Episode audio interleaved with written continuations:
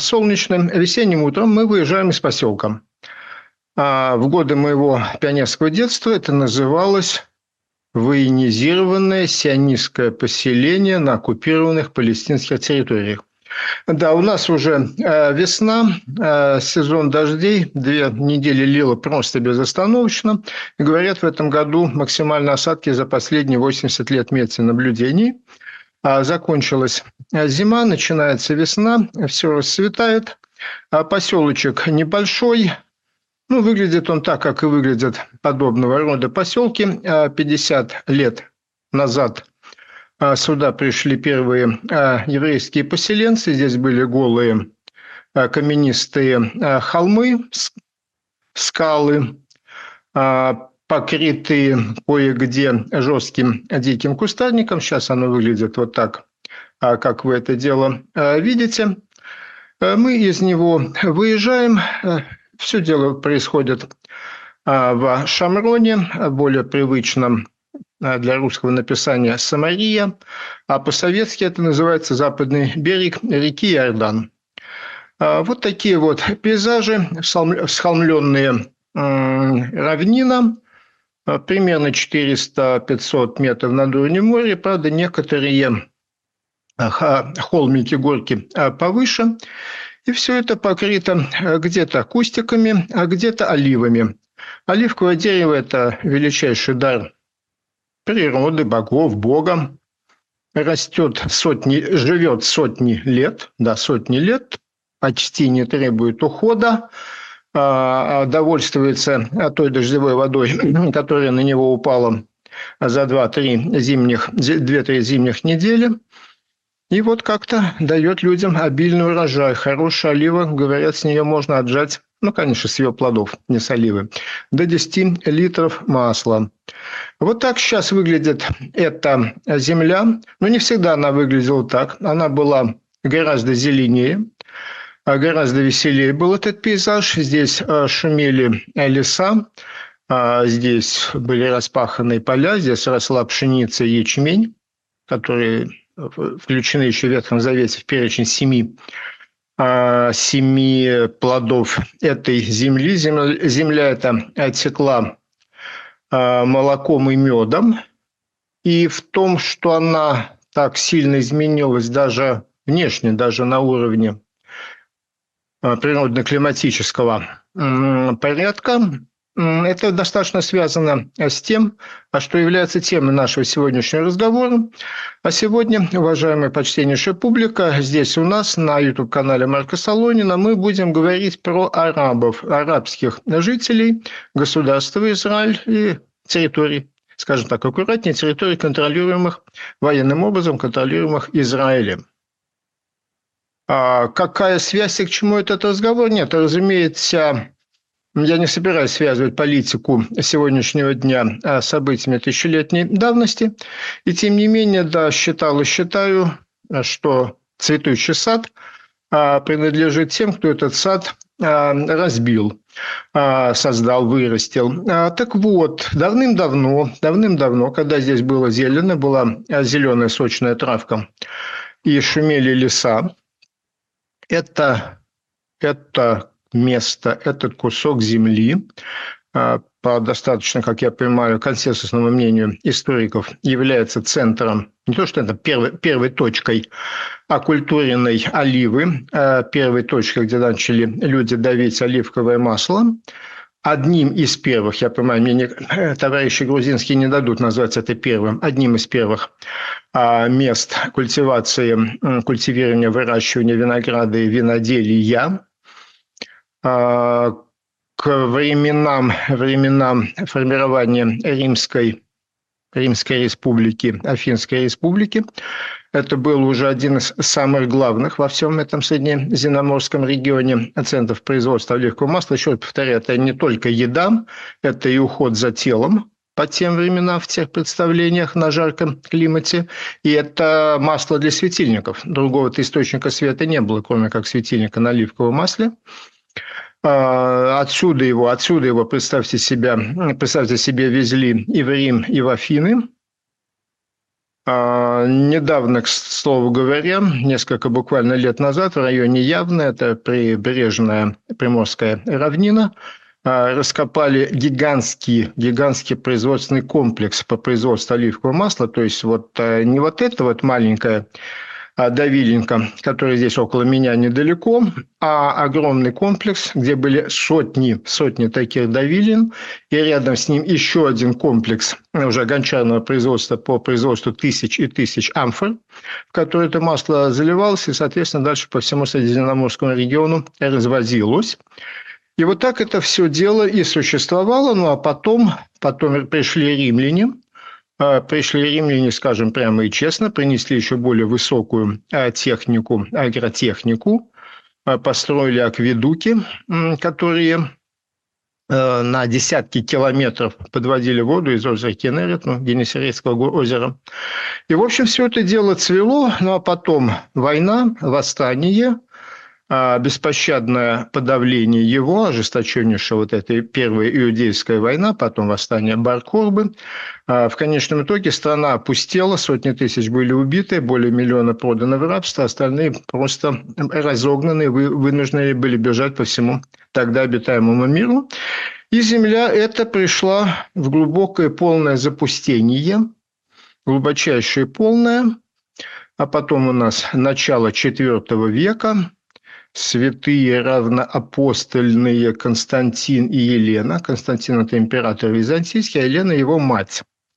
А, считается, они первыми приняли, потом Константин это вел в своей а, империи, а причем же тут Палестина. А Палестина в том, что по христианской легенде 80-летней Елене а матери императора Константина было видение, и она отправилась в возрасте 80 лет. Прямо сейчас как бы в таком возрасте сложно путешествовать. Она отправилась в эти места на месте а, развалин бывшего, 300 лет прошло, а, бывшего Иерусалима, что-то там копошились еще какие-то поселочки, вроде кто-то жил, и вот среди всего этого полного запустения а, святая равнопостольная Елена проводит раскопки, они находят животворящий крест, крест, на котором был распят Спаситель, находят другие христианские важнейшие религии. Ну, понятно, это христианская легенда, но такова она. И, безусловно, она с собой тоже что-то отражает. Появляется вот это на этом месте огромный храм гроба Господня. А но меня интересует больше другое. Туда возвращается жизнь, возвращаются высокие по меркам той эпохи а, античные технологии, в том числе агро, э, агропроизводство. И земля это опять, опять начинает э, течь молоком и медом. И опять же у нас виноградники, оливы, и посадки, и, и злаковые. И все это дело наполняется жизнью. Когда оно наполняется жизнью, появляются желающие, начинается бесконечная полоса византийско-персидских войн. Ну, а в это время далеко-далеко, далеко-далеко, за сотни километров в Аравийской пустыне, а ну, происходит то, что происходит. Это огромная тема, это огромная тема создания ислама, исламские завоевания, формирование гигантской, гигантской а, охватывающей значительную часть обитаемого мира, от э, Персии по современному, скажем так, Хорезма на востоке э, до, перенес, ну, до современной Испании, Португалии, Иберийского полуострова на западе, то есть просто до края мира, возникает гигантская арабская вот эта государство, хотя сложно даже это назвать, в какой степени оно было, было арабским. Но важно то, что в 17 году хиджры, то есть 17 год создания, ну, считается исламский календарь от выхода, исхода бегства Мухаммеда и его сторонников из Мекки, в 17 год хиджры э, мусульмане э, захватывают, в том числе, в том числе они э, захватывают гигантские территории. В 17 году они приходят на территорию того, что сейчас называется Израиль или Палестина. Они подходят к Иерусалиму. Дальше есть невероятно красивая легенда. Они предложили жителям Иерусалима сохранению жизни, имущества ваших церквей и ваших крестов – это жители, ну, обороняющиеся, возглавляемые епископом Иерусалимской, сказали, что мы готовы отдать ключи от города, открыть ворота, если к тому времени византийцы уже все восстановили. Были уже ворота и крепость.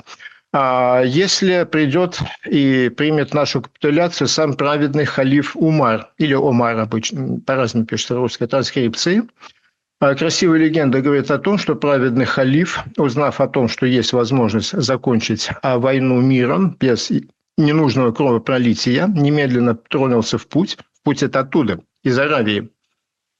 А, так он спешил заключить мир, что взял с собой только одного помощника, одного верблюда. Ну, поскольку Аллах велел делиться, то праведный халиф, повелитель правоверных, по очереди. Один день он ехал на верблюде, э, слуга шел, другой день наоборот. Халиф шел пешочком за верблюдом.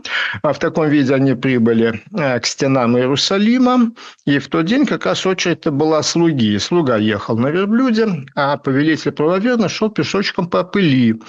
А жители Иерусалима сначала обратились, конечно, к тому, кто был на верблюде. Тот им объяснил, что халиф вот, халиф Умар – это тот, кто за мной идет, тут же появились старейшины, которые вспомнили древнее пророчество, что настанет тот день, когда придет такой праведный, скромный правитель, справедливый, который будет идти пешком, ему надо отдать ключи от города. К чему все эти басни я вам рассказываю? А к тому, что, и это, считаю, важно подчеркнуть, особенно в контексте того, что буду вам говорить дальше, а арабское завоевание Палестины, ну так буду я называть эту землю от Иордана до среди берега Средиземного моря, а, был, наверное, тем единственным уникальным случаем, а, когда Иерусалим взяли без кровопролития, без вот этого вот. Вот это вот, это перед вами, заметьте, христианская, христианская гравюра, а, иллюстрирующая захват Иерусалима крестоносцами 1099 год, и э, то, что там снизу красненько, это кровавая река крови, река крови вытекающая, из захваченного города. Нет, арабы все это дело заняли без излишнего кровопролития, это я это подчеркиваю. И вообще, конечно, ранний ислам – это совсем не сегодняшний джихад в исполнении Хамаса, совсем нет. Это большая сложная история. Вообще большой и сложный вопрос о том, кто были те мусульмане, которые пришли в эту землю в 17 э, год хиджи понятно, что это были не только арабы, с ними шли большое количество других племен, опять же, а большие специалисты скажут мне вообще, что значит арабы. Были племена Аравийского полуострова. Едва ли они еще понимали, что они все арабы. Они знали, что мы все, мы все мусульмане, мы все составляем мусульманскую уму, мусульманскую общину, и среди нас никакого племенного деления нет и быть не должно. Есть правоверные и есть неверные, а все остальное – это глупости, которые надо забыть. А так вот, в 637 году по обычному христианскому летоисчислению э, арабы или мусульмане или халифат устанавливают контроль над этой землей. И надо сказать, что в течение нескольких столетий они разделали в пух и прах, э, превратив э, в не, ну то, что э, сейчас уже и в Израиле невозможно вам показать, во что они превратили. А как это так можно сделать? А запросто. А запросто. А земля эта текла молоком и медом не случайно. Для этого надо было очень много поработать. А важнейшей составляющей работы было дождевое, дождевое земледелие, дождевое орошение. Как я уже вам сказал, дожди падают на эту землю 2-3 недели в году, и все. Это вот, и вот этот, эти недели кормят год, то есть столетиями тысячи лет делалась система сбора дождевой воды, канавочки, желоба со склонов стекала в огромные цистерны. Цистерны эти надо было следить, очищать, канавочки прочищать. Накапливалась эта дождевая вода. Дальше она разводилась по террасам, на которых рос виноград, росли оливки росли сады. Это огромная работа, все это вручную, все это надо чистить, потому что оно заиливается, и надо следить, восстанавливать. Потом, как я уже сказал, пришли э, римляне и построили огромные акведуки. На этом все дело и держалось. А, когда туда пришли другие люди, другие люди, кочевники, возможно, часть из них, часть из них может называться арабами, у них не было ни навыка, ни привычки к такой работе. Ну, а если за всем мной выше перечисленным не следить, то акведуки, представьте себе, осыпятся, цистерны обвалятся, каналы, канавчики растительные зарастут илом, и все это дело пропадет, и все начнет вокруг нас как-то подсыхать. А вторая составляющая – это коза. Да, милая козочка, какое милое животное, грациозное, аж козлятки какие хорошие. Вспомните на любой картинке, где козлятушки зовут свою маму козу, мордочки-то подняты вверх. Вот, поэтому она и такая милая козочка. Она мордочку-то вверх держит. А барашек, овечка, она все время голову опустила и ходит. Почему она с опущенной головой? Потому что барашек щипет травку. И ничего другого, кроме травки. А козочка, любопытная, с гордо поднятой головой грациозная козочка, ощипет все, в том числе кору деревьев и веточки зеленые с листиками нижние. В результате неконтролируемый, неуправляемый людьми выпас коз приводит к тому, что козочка уничтожает, уничтожает просто. Не за день, не за 10 лет, за пару веков исчезают деревья, исчезают деревья, и деревья, исчезает тень, исчезает тень, выгорает трава, выгорает трава, начинается суховей, то есть ветровая эрозия, ветер а тут хорошо дует, на холмах ветер выдувает верхний плодородный слой почвы, и цветущая земля превращается в пустыню, как сказал один нехороший злой человек. Араб Э, это не сын пустыни, а раб ее отец. Они не хотели сделать ничего плохого, но получилось то, что получилось. А страна пришла в запустение, сельское хозяйство рухнуло, ну, а если нет сельского хозяйства, то, как вы понимаете, на программировании в ту эпоху много не заработаешь и не поживешь, и страна стала пустеть. А страна стала пустеть, а, честно сказать, моей, нет, ну, моей крайне ограниченных знаний, моей крайне ограниченной эрудиции не хватило для того, чтобы вспомнить а, какие-либо имена или какие-либо достижения того, что называется исламской цивилизацией. Нет, но ну, исламская цивилизация, исламская культура, безусловно, существует, тут нечем спорить.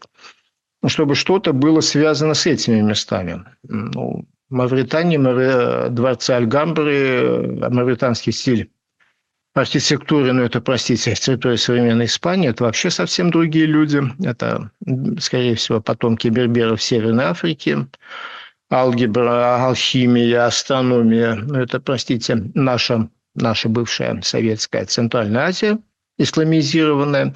А, ничего не могу вспомнить, кроме вот дворца Хишама, да, действительно, вот эту, вот эту мозаику, наверное, вы видели в любой книжке по истории искусства она приводится. А, дворец а, а, Хишама, это, и опять же, в старом, ну, это еще даже до евреев, до евреев было Ерихон, старейший, один из старейших городов на свете, вот там действительно был построен это очень странное, очень странное, очень красивое здание, вот эта мозаика с изображением животных, категорически запрещенных в исламе. 5 миллионов кусочков мозаики. Сейчас ее восстановили несколько лет назад. Причем, что интересно, Э, японцы. А, ну, и это, пожалуй, единственный всплеск за четыре столетия э, чего-то яркого э, в культурном смысле оставлено, да и то, прямо скажем, большой вопрос, был ли это Хишам правоверным мусульманином с такими-то с такими-то мозаиками. А как бы то ни было, в 1099 году сюда пришли крестоносцы, и, наверное, ничто лучше не может передать степень запустения этой земли после четырех столетий арабского или исламского, скажем так, господства. Это то, как произошел, происходил штурм. Э, в 1099 году а сюда пришло уже изрядно поредевшее войско крестоносцев, как пишут хронисты, 1200 или 1300 рыцарей, 1200-1300 рыцарей, с ними 12 тысяч пехотинцев-оруженосцев. В течение недели это войско взяло Иерусалим. А в те времена, в те времена, а, во время Иудейской войны, 70-й год после Рождества Христова, огромная 60-тысячная армия импер... Тита, сын императора Списана, римская армия, 60-тысячная, а, без малого пять месяцев осаждала Иерусалим, пока, наконец, после многодневного, многонедельного штурма его заняло. А, и еще один показатель, конечно, такой страшный, но показательный. Считается, что при штурме и захвате Иерусалима римлянами погибло 600 тысяч человек. То есть они хотя бы могли поместиться в этом городе 600 тысяч человек, в то время как жертвы захвата Иерусалима крестоносцами, христианские историки пишут про 10 тысяч, но арабские, естественно, называют два-три раза большую цифру. Но в любом случае это на, несколько, на, на 1-0, на 1-0 меньше, а, чем то, что происходило во времена, а, когда здесь было Иудеи и еврейское государство. Да, то есть страна пришла в запустение, Дальше она безостановочно приходит из рук в руки, сколько-то времени ее контролируют христиане, христа, христиане-крестоносцы, а потом появляется Салах-1, Саладин, а, в традиционном европейском написании. Ну, простите, он уже Саладин не имел никакого отношения к арабам. Сам он по происхождению курд. курд. А, войско его состояло из курдов и турок-сельджуков. Ну, турки-сельджуки – это выходцы из того, что сегодня называется Туркмения, наверное, Узбекистан – а, потом в 1250 году а, это все дело подчиняет себе мамлюки. Кто такие мамлюки? Читайте книжку Мориса Семашко. Лучше его никто не напишет. А, и тут уже ну, никак нельзя назвать мамлюков ни с какого боку арабами, а это происходит еще, повторяю, в 1250 году, то есть за 130 лет до Куликовской битвы. Давно, ребята, давно. Вот, собственно, и все. На этом какой-либо основании говорится о том, что здесь было арабское государство. Ну, понятно, что арабское государство под названием Палестина с центром в этих местах просто никогда не было. Это ясно. А, ну, в общем-то, с 1250-го эта земля уже никак не может считаться чем-то называемым арабским. Ну и потом наступает 1517 год, ровно за 400 лет до Великой социалистической революции, с 1517 года огромная, растущая, могущая, могущественная Османская империя, простому сказать турецкая, хотя это тоже сильно неверно. Османская империя в процессе своих огромных захватов, формирования огромной Османской империи э, захватывает эту территорию, она уже запущена в пух и дым, она э, уже никому не интересна, она до такой степени никому не интересна, что первые сборщики налогов Османской империи, э, султанские сборщики налогов здесь появляются, вы не поверите, в начале XIX века. Нечего было собирать, несколько, нечего и нечего собирать. И к 1517-1917 году, когда Первая мировая война, рушится империя, рушится Османская империя, англичане в ходе весьма ожесточенной войны, между прочим, захватывают, ну, побеж... ну, выбивают отсюда турок, устанавливают свой контроль. Это была заброшенная полупустыня с редкими, с редкими поселочками, несколько поселочек, поселочков, ну, может быть, уже городков на берегу моря, Акко, Яфа. Ну и, конечно, Иерусалим, который постоянно был населен, и, заметим, на протяжении всей этой истории половина населения Иерусалима была еврейской. А в целом же население исторической Палестины, так я называю участок земли между рекой Иордан и берегом Средиземного моря, а на 18 год, на таблице перед вами, 515 а тысяч, чуть больше полмиллиона а мусульман, именно так это посчитали тогда англичане, мусульмане – это не только арабы, еще раз повторяется, территория Османской империи последние 400 лет – так что там было много-много всяких разных прочих мусульманских народов. И уже 65 тысяч евреев – это первые сионистские переселенцы, пионеры освоения этой земли. А всего же на этой территории, та территория, на которой сейчас ну, больше 9 миллионов, дело идет уже к 10 миллионам, а на этой территории проживало 648 тысяч человек, то есть э, страна была, еще повторяю, в крайне запущенном хозяйственном состоянии, полупустая. А так вот, а, по результатам а, разгрома и распада Османской империи страны-победительницы в Первой мировой, ну, точно так же, как страны-победительницы во Второй мировой, приняли на себя право и обязанность разобраться с этой бесхозной территорией. И потом закрепили эти решения в решении, созданной победителями Лиги наций, точно так же, как после Второй мировой войны страны-победительницы создали организацию, ну, еще в ходе, конечно, Второй мировой войны создали а, Организацию Объединенных Наций. Так вот, в интересующей нас части мира это дело выглядело вот так. А, карта и схема перед вами. То есть, то, что сегодня называется Сирия, это был французский мандат. Франция получила мандат на обустройство этой территории. Британский мандат – это то, что сегодня называет, называется, ну, так, примерно совпадает с Ираком, Иорданией и Израилем. Конкретно вот так выглядело а, а, то, что называлось британская подмандатная Палестина ведь она гораздо больше Израиля в любом начертании. Но довольно быстро прогрессивная общественность Объединенной Лиги Наций решила, ну, это слишком уже много. Слишком много будет, и поэтому решили разделить вот так. К западу от реки Иордан, от Иордана до моря на территории исторической Палестины должно быть создано еврейское национальное государство, а с другой стороны, к востоку от реки Иордан, от Мертвого моря будет арабское государство. Туда привезли некую хашемитскую династию, заметьте, из Саудовской Аравии, совершенно понаехавшие, приехавшие, посадили их туда, и, соответственно, создалось государство Хашемитское королевство Иордания. Так оно официально называется. А, так оно официально называется. А сразу же обращаю ваше внимание, что никакого решения, правильного решения под названием «Два государства для двух народов» принято не было. Его и по сей день нет. И когда современные левацкие выщелкивающие, а, выщелкивающие машинки, те самые кукушки из часов, говорят, что единственным решением вопроса является два государства для двух народов, я-то двумя руками за. Я двумя руками за, только это уже никогда не произойдет. А, уже тогда, в 21 году, принималось решение о создании двух государств. Одно государство для арабского народа, а другое государство для двух народов – еврейского и арабского. Так оно и началось. А дальше оно все стало еще интереснее. Дальше все стало еще интереснее.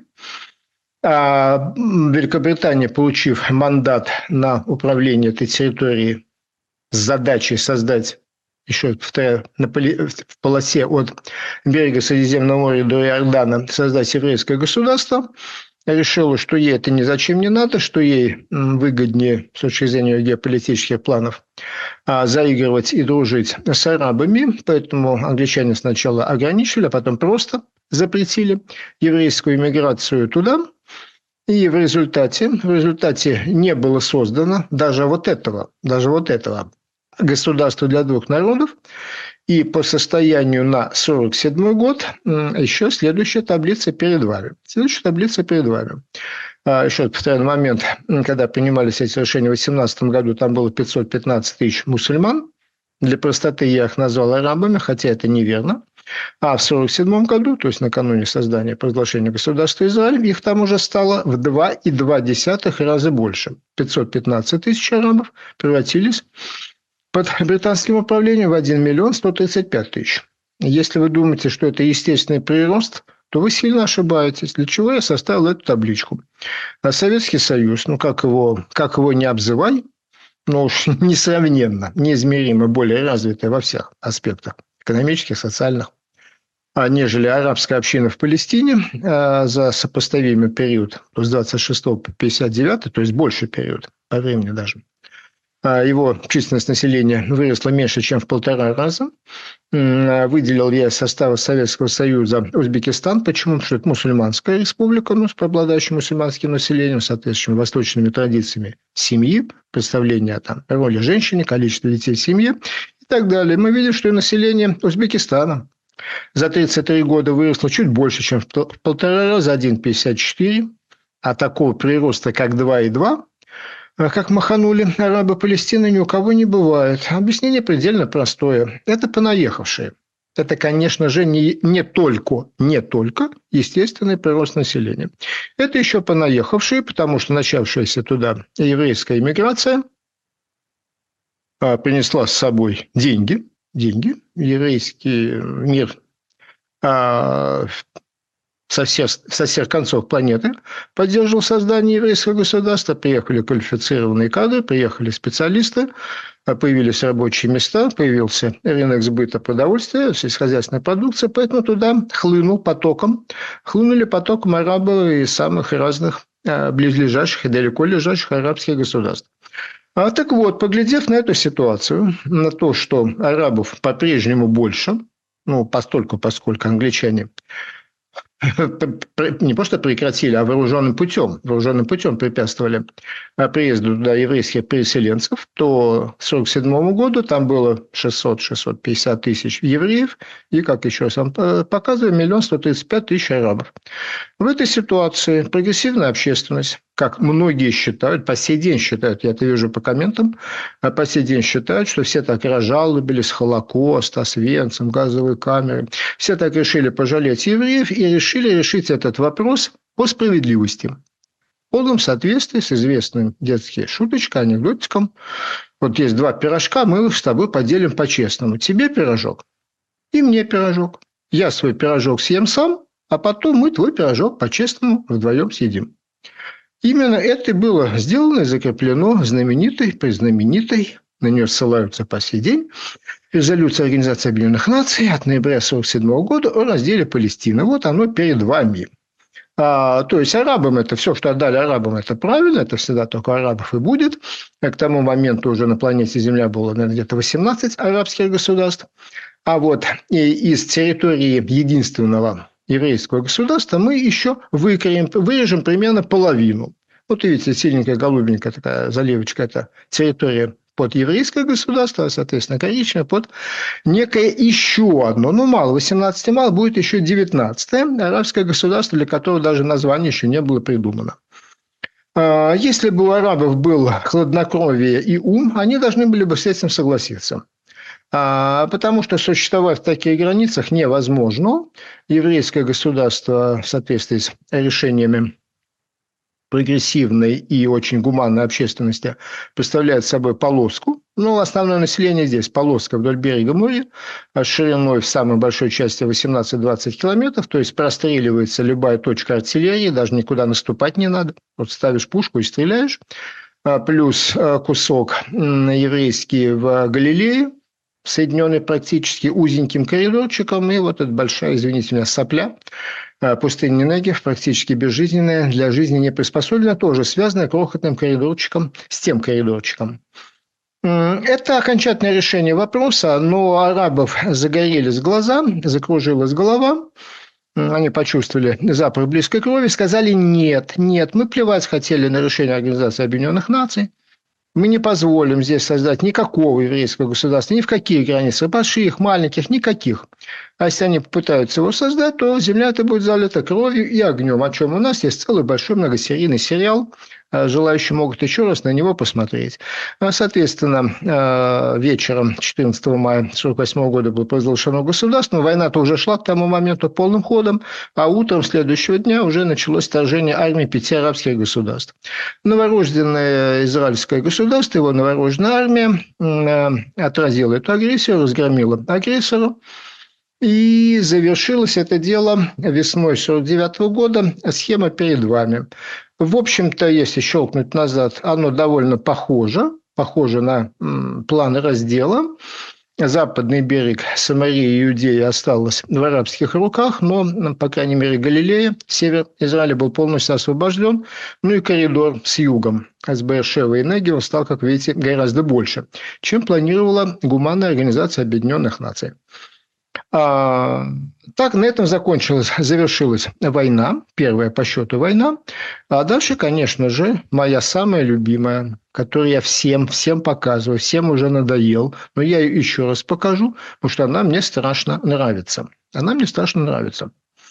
Значит, фактически, фактически территория э, так называемого западного берега или Иудея-Самария, э, на которой должно было быть создано какое-то вот новое арабское государство, то, что сейчас называют арабским государством Палестина, слово это появилось только после 1964 года, фактически эта территория была взята под контроль иорданской армией, и если я не путаю, в 50 году, значит, не столь важно, э, иорданский король просто уже официально присоединил эту территорию к территории своего государства, своего королевства. И таким образом земля, территория, отведенная по решению Организации Объединенных Наций по созданию еще одного арабского государства, ныне известным как арабское государство, будущее арабское государство Палестины, было просто оккупировано Иорданией. Так вот, Комитет по картографии при Совете министров СССР в 1980 году, в 1980 году издает и выпускает вот эту карту. Смотрим на нее сблизи. Мало того, что Советский Союз считал законным и правильным захват того, что фактически вооруженной рукой, вооруженным путем иорданская армия захватила. Это вот эта вот, вот сиреневая вот такая вот линия. Нет, нет. А на этой карте цветами Иордании залита вообще вся территория, ну, большая часть территории так называемого арабского государства. То есть оккупация палестинских в кавычках земель иорданской армии считалась советским правительством абсолютно правильной, законной, не вызывающей никаких сомнений. И даже то, что они и не смогли захватить, тоже зарисовали под ним, им. И это 80-й год, хотя фактически это, из этой территории израильская армия выбила иорданцев в 67 году. Вот такая вот интересная а, дружба, дружба Советского Союза, а также арабского народа Палестины и его признанного лидера Ясера Арафата. А, так вот, значит, евреи победили в войне. Как я уже сказал, на момент создания государства там было всего-то 600-650 тысяч евреев. Потом что-то их э, что количество начало стремительно возрастать. И через несколько лет там уже было полтора миллиона, а потом и два миллиона. Откуда же они взялись-то? Откуда их взяли на самом деле? Из Советского Союза же никого не выпускали. А Европа была опустошена э, в результате геноцида. Откуда взялись эти евреи? А вот перед вами карта – ну, схема, а, кстати, из официального израильского сайта, а, которая, на мой взгляд, является ну, самым важным во всей обсуждаемой нами теме. Исчезнувшие еврейские общины арабского мира. Вот этой огромной территории, которая за сотни лет была занята арабами от Марокко и Гибралтара до Ирана на востоке, сотни лет, тысячи лет. Некоторые э, еврейские общины здесь просуществовали до две тысячи лет. Тут было много-много людей. Э, после того, как Организация Объединенных Наций в 1947 году принимает решение о создании Израиля, начинаются массовые еврейские погромы. Евреев убивают, изгоняют. Они вынуждены бросить все, бежать. И таким образом э, произошел трансфер только принудительный трансфер, принудительное переселение, изгнание еврейского населения из огромного арабского мира. Было 856 тысяч человек, а осталось 4315. То есть, например, вот страна Алжир, где было 140 тысяч огромной еврейской общности, сейчас там ноль. В Ливии ноль. В Египте, где проживало 75 тысяч евреев, осталось 5 человек, 5 штук. В Сирии 22 штуки. В Ираке 10 человек, в Йемене 200 человек. Красиво, да? То есть произошла, пол, произошла полная зачистка. И таким образом на глазах всего мирового миролюбивого, миролюбивого э, сообщества э, сформировалось 18 там, или 19 государств для одного народа, арабского, на территории которого, на территории которого государств у еврея есть единственное право, если сильно повезет, это быстро-быстро бежать. Если быстро-быстро бежать, но, может быть, удастся убежать живым, а может быть, не удастся.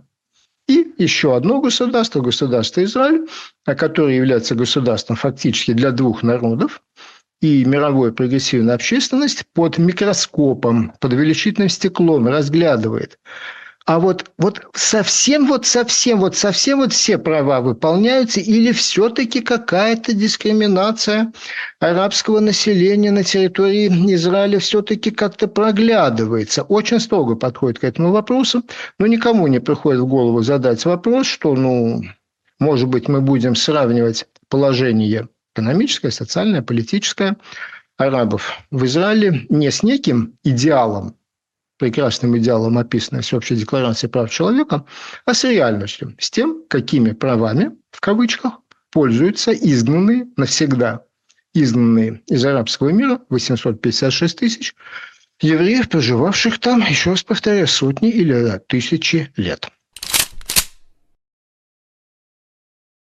А после этого огромного предисловия, а я считаю, что оно, безусловно, того заслуживает, ибо гораздо важнее определиться с методологией, из базы для сравнения, нежели цитировать Википедию. А переходим к практике, к реальному состоянию сегодняшнего дня. А, значит, в 1949 году, на момент прекращения Первой войны, на территории, которую держала за собой армия обороны Израиля, проживало 156 тысяч арабов. Сегодня, в прошлом 23 году, на этой территории проживает и пользуется всеми правами, являются гражданами государства Израиль 2 миллиона 65 тысяч арабов. То есть а, в результате зверской оккупации, а, политики апартеида, можно сказать, даже геноцида, геноцида, который проводит израильская военщина, а численность арабов граждан Израиля выросла в 13 раз. Это единственный, в кавычках, конечно же, геноцид, в результате которого жертвы геноцида расплодились с невероятным, невероятным коэффициентом размножения. Ну, чтобы было понятно, вот э, я привел еще четыре, просто соседние, других нет, четыре соседние арабские государства в Египте. Ну, не за 49-23, а за 50-21. Но это небольшая разница. В Египте население выросло в 5,4, в Сирии в 6,5, в Ираке 8,8, да, только в Иордании огромный рост, 9,3. Но в любом случае абсолютным, абсолютным рекордсменом по приросту арабского населения является сионистское государство, оккупант, террорист, и что там еще можно можно сказать, Израиль. Ну хорошо, народу много, а как этот народ живет? Вот он живет плохо. А как уже знают, знают постоянно зрители нашего канала, для оценки качества того, как люди живут, я всегда использую не вот этот ВВП на душу населения в пересчете на паритет покупательной способности валюты и так далее, это все бесконечные махинации, арифметические, экономические, нет, я использую очень простую такую в натуральных показателях выражаемую вещь уровень младенческой смертности. Вот на тысячу, это так считается, такая международная методика, на тысячу младенцев, детей, родившихся живыми, сколько из них умирает в течение первого года. Это, на мой взгляд, самый важный и ясный и честный показатель, потому что он свободен от всех арифметических манипуляций с пересчетом курсов валют – и потому что он отражает и социальное, и биологическое в человеке. Ну, зверь защищает своего детеныша, тем более человек. И если в семье есть хоть какие-то ресурсы, то, конечно, эти ресурсы будут потрачены на новорожденного ребенка, ну, новорожденного маленького годовалого ребенка. Если уж совсем э, ничего нет, тогда, да, будет большая смертность. А таблица перед вами. Таблица перед вами. Э, младенческая смертность среди евреев, граждан Израиля 2,2, среди арабов 5,3, причем, как видите, очень большой разброс. У мусульман 6 на тысячу, у друзов 3 на тысячу, у арабов-христиан, их тут много, их тут 135 тысяч, примерно 8% арабского населения, один, один на тысячу младенцев. Это много, это мало, это сколько? Смотрим, смотрим три ведущие страны мира. Россия, США, и богатейшая, небольшая, конечно, без атомного оружия, Канада. Что мы видим? Мы видим, что Россия подошла к порогу 21 века, имея младенческую смертность 15 в три раза больше, чем у арабов, граждан Израиля на сей момент. Но это 2000, 2000 год. А после этого золотые нулевые годы, 3 миллиарда нефти долларов падает на Россию – да, действительно, большая проведенная работа, младенческая смертность России снижается, и к 2021-2022 году э, Россия уже даже, можно сказать, обгоняет, обгоняет, опережает Соединенные Штаты, и, в общем, Россия, Канада, эти три страны, где-то показатель на уровне 4,5-5 э, доходят до 6. А, то есть уровень младенческой смертности арабов граждан Израиля на уровне ведущих стран, ведущих и богатейших стран мира. А, с чем еще можно сравнить? Вы знаете, я очень люблю сравнивать. Что ты тут такое написал? Азербайджан, Казахстан, Узбекистан, Туркменистан. Это независимые государства, которые возникли после распада Советского Союза. Почему я взял их, понятно. Это исламские это исламские э, государства, это народы, которые ну, тысячи лет, тысячи лет жили вот в определенных представлениях о том, как надо жить, как должна быть устроена семья, как, что должна делать женщина. Вот, и что же мы видим? Азербайджан, залитый нефтью и нефтяными долларами Азербайджан 27,2, Казахстан 10,1, где тоже полным-полно всяких природных ресурсов, включая, включая газ, Узбекистан 21,4 и богатейшая газовая Туркменистан 43,4. Интересно, да? Очень интересно. Следующая табличка. Давайте посмотрим, а как она происходит у арабских соседей. Что там, ну, Туркмения, Узбекистан, все-таки другой мир. А что происходит прям-таки у арабов? У соседей. Залитые до потолка нефтедолларами Саудовская Аравия 5,7, чуть-чуть больше, чем арабов. Кувейт уже 7,6, Иордания 12,4, Египет 15,9. Еще раз внимательно смотрим на эту табличку и понимаем, что самое лучшее, что по воле Аллаха Всемилостивого случилось с арабами, это то, что двум миллионам арабов оказалось, посчастливилось стать гражданами Израиля. И они оказались, можно сказать, ну, не в раю, конечно же, не в раю, в раю все совсем по-другому, но оказались там, где им живется лучше, чем в любой из соседних арабских стран. Ну, что еще сказать? Ну, безусловно, все они, еще раз повторяю, все они граждане Израиля, они имеют абсолютно такие же права, у них точно такое же удостоверение личности, любое удостоверение личности, что у них, что у меня, на двух языках, на иврите и на арабском, все дорожные указатели на двух языках, иврите и арабском, вот остановочка автобусная в поселочке, причем, заметьте, это же низкое военизированное поселение. Это самые страшные люди тут живут. Вот, пожалуйста, расписание автобусов. Конечно же, оно на двух языках все дорожные указатели такие. Вообще вся страна двуязычная. Информатор в любом автобусе, ну, такой ну, на световой визуальный информатор, что в автобусе, что в поезде. Сначала бежит бегущая строка на иврите, потом на арабском, и только потом, только потом на английском. Разумеется, разумеется, они представлены в парламенте, разумеется, изра... А, извиняюсь, арабские партии, разумеется, они в парламенте уже были и арабы министры заместители министров уже было или есть, наверное, два араба-генерала. Да, поясняю. Поясняю. Арабы-мусульмане освобождены от, от обязанности службы в армии. Арабы христиане служат по желанию, и друзы тоже служат. Ну, правда, с друзами это особая такая этническая община. Сами друзы очень не любят, когда их называют арабами, но иногда включают в этот перечень, иногда не включают иногда не включают. Что еще, что еще отметить? Хотя и так, по-моему, все уже понятно. А в 2015 году 35% всех врачей Израиля, да, да, да, замечательная, безусловно, замечательная арабская медицина, израильская медицина, извиняюсь, 35% всех врачей – арабы.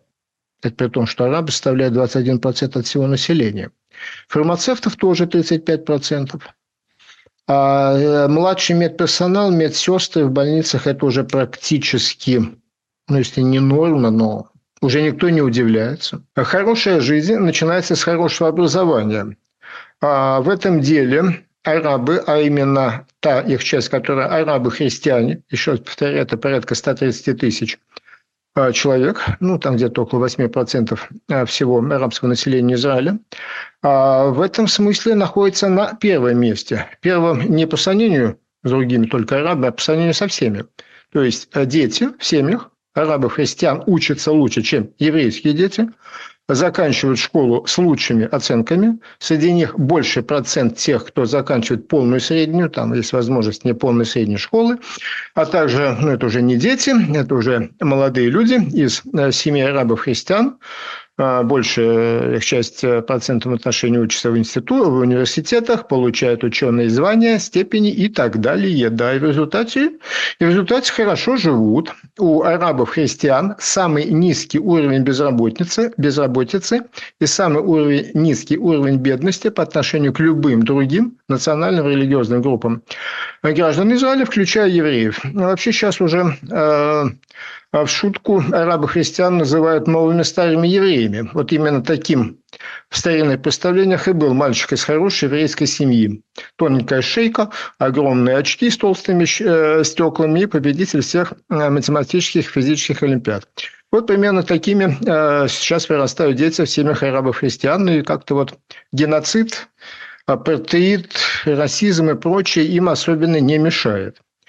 А, еще один в высшей степени интересный показательный факт – это то, что в Израиле есть, я не категорически не называю ни фамилии, ни названий партии, есть определенные политические силы, которые давно уже, уже давно, действительно, на лет 20, а, выдвигают такую идею, что надо решить вопрос не изгнанием, боже упаси, и даже не добровольно-принудительным переселением людей, а надо просто передвинуть линию на карте.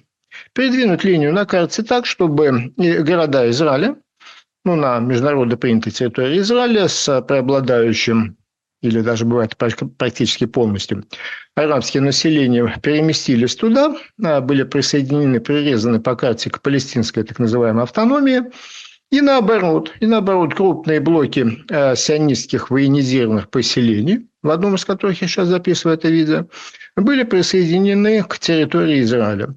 И в частности, в частности есть такой город Ум-эль-Фахм, Сейчас там где-то порядка 54, наверное, тысяч населения. Вот он перед вами. Третий по величине город ну, третья по численности арабского населения город в Израиле. Кстати, на первом месте думаете, кто? Да, конечно, Назарет. Тот самый Назарет, э, где в еврейской семье плотника родился мальчик, э, день обрезания которого христианская церковь отмечает как день обрезания Христова. А так вот, значит, есть такой город Ум-эль-Фахм, и он так, знаете ли, удачно расположен, что он буквально, там даже далеко проволоку переносить не надо, разграничительную. Просто это южно-юго-восточная окраина Ум-эль-Фахма прямо уже проходит по а, вот этой разделительной зеленой линии, отделяющей, собственно, международно признанную территорию Израиля от так называемой палестинской автономии. Ну, да, все просто берем и переносим проволочку на другую сторону, на другую окраину города, и жители 50 тысяч арабов сливаются в братском экстазе э, со своими арабскими братьями в Джинине, крупный большой город, один из самых крупных арабских городов на э, территории администра... Э, палестинской автономии. Ну что ж, думаете, они на это дело ответили? И сказали, дураков-то нет, уж нас совсем за дураков не держите, мы все-таки. Мы арабы, наследники древней цивилизации. 83% жителей Ум-эль-Фахма сказали, мы совершенно не собираемся. Мы совершенно не собираемся в гости к нашим братьям, тем более сливаться с ними в экстазе. Мы же лучше будем так потихонечку гражданами Израиля, пользоваться всеми правами и возможностями граждан Израиля. За дураков нас не держите. Но, к сожалению, такие опросы и все прочее, о чем я говорил и говорю, не показывают они показывают, причем не только жителю нынешней путинской России, их не показывают и нигде. Вот это все тогда русско... англоязычная, извиняюсь, англоязычная Википедия, расизм в Израиле, Израиле апартеид, ну, хорошо, еще до геноцида дело не дошло, но все уже к тому идет. Резюме. Резюме. Подводим итоги. Эм, прежде всего, конечно же, я себя под Лениным чищу. Ленин нас учит, кавычки открываются. Кто берется за частные вопросы без предварительного решения общих, тот неминуемо будет на каждом шагу бессознательно для себя натыкаться на эти общие вопросы. А натыкаться слепо на них в каждом частном случае значит обрекать свою политику на худшие шатания и беспринципность, как сказано. Конец цитаты. Как сказано. Э, бесполезно заниматься приведением цифр, фактов, таблиц и графиков, пока мы не определились с главным и не решили невероятно сложный вопрос. Он все-таки сложный, но он проще, чем 2 жды 2. Это вопрос про 1 плюс 1.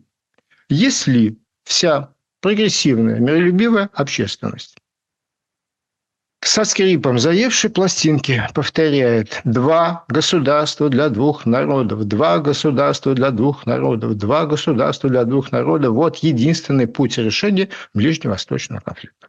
Так вот, если два государства для двух народов, значит, одно из них, одно из них имеет право быть еврейским государством или нет? Вот, вот наберитесь, дорогая прогрессивная общественной смелости, и ответьте на этот вопрос. Два государства для двух народов – это предполагает возможность создания одного еврейского государства, которое будет национальным домом еврейского народа. Да или нет? Вот тот главный вопрос, без решения которого без толку читать всякие статистические таблицы. Если мы способны справиться вот с этим уравнением 1 плюс 1, то я тогда предлагаю делать следующий шаг и уже приходить 1 плюс 1 плюс 1 равняется 3. Есть три вида обитаемой территории с разными порядками на них. Лесная поляна в джунглях, зал ожидания на вокзале и ваш дом. Поляна, зал ожидания на вокзале, дом. Я надеюсь, всем понятно, что правила в этих трех зонах разные. Ну, наверное, на поляне в джунглях всякий, кто туда попал, может делать все, что он хочет. Не знаю, что там соседние племена скажут. А, в зал ожидания вокзала может зайти каждый, кто соблюдает правила. Между прочим, там правила висят. Там на стене правила висят, правила пребывания в зале ожидания вокзала. Там тоже. Не все можно. Не все можно. А вот ваш дом, дом, где вы живете, имеет право войти только тот, кого вы пригласили, и никто не имеет права, находясь в вашем доме, рассказывать вам, что ваша жена дура, что она безвкусно одета, что у нее вульгарный макияж, что вот такие вот э, обои на стенке только в сортирах вешают и так далее. Вот в вашем доме вам никто этого не должен рассказывать. Это понятно? Но я надеюсь, что это понятно. Если это понятно, то почему же и как же вот это понимать? А, опять же, статья в англоязычной Википедии по поводу арабских граждан Израиля, так она называется, арабские граждане Израиля. Вы понимаете, их оскорбляют. Это дискриминация, это унижение. Вот почему это они должны жить в стране, где на а, флаге изображен Маген Давид, э, звезда Давида. И вообще их оскорбляют израильский гимн, в котором э, поется, рассказывается про мечту Хатиква, надежда, двухтысячелетнюю мечту еврейского народа вернуться на свою землю, землю, землю Сиона и Иерусалима. Вот это их оскорбляет, надо поменять. Если мы согласны с тем, что тезис «два государства для двух народов» предполагает право создания одного, одного хотя бы государства для еврейского народа, этот клочок среди 22 государств для другого арабского народа, то тогда нам все дальше становится совершенно понятно. А евреи никогда никому не обещали быть большими христианами, чем римский папа. Евреи никогда не обещали любить ненавидящих нас. Они никому не обещали подставлять щеку левую после правой и снимать последнюю рубашку. Эту страну, эту страну из малярийных болот и пустыни цветущий сад евреи превратили для себя. Да, ребята, для себя.